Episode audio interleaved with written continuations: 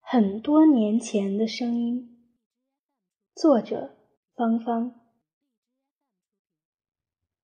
很多年以前，那时我还没有大学毕业。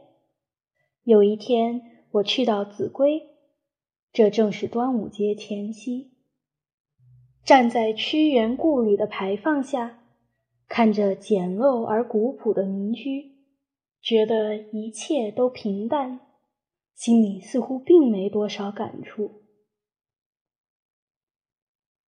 次日清早，天还黑着，突然有呼喊声从天而落：“三闾大夫，听我讲，你的魂魄不可向东方，东方有魔鬼哦，高数丈。”人到那里哟，必受伤。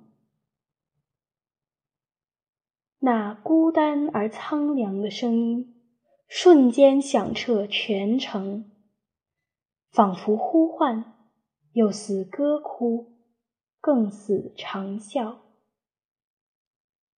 我几乎从床上弹跳而起，惊愕地听着高音喇叭中一声又一声的叫喊。这声音对于我，有如来自千年之前。它穿越过漫漫时空，跨过更替不停的朝代，披风载雨，翻山越岭，来到我的耳边，轰雷一样炸响在我的心里。同事的朋友告诉我说，这是子规的招魂曲。每年端午都要唱，为了屈原。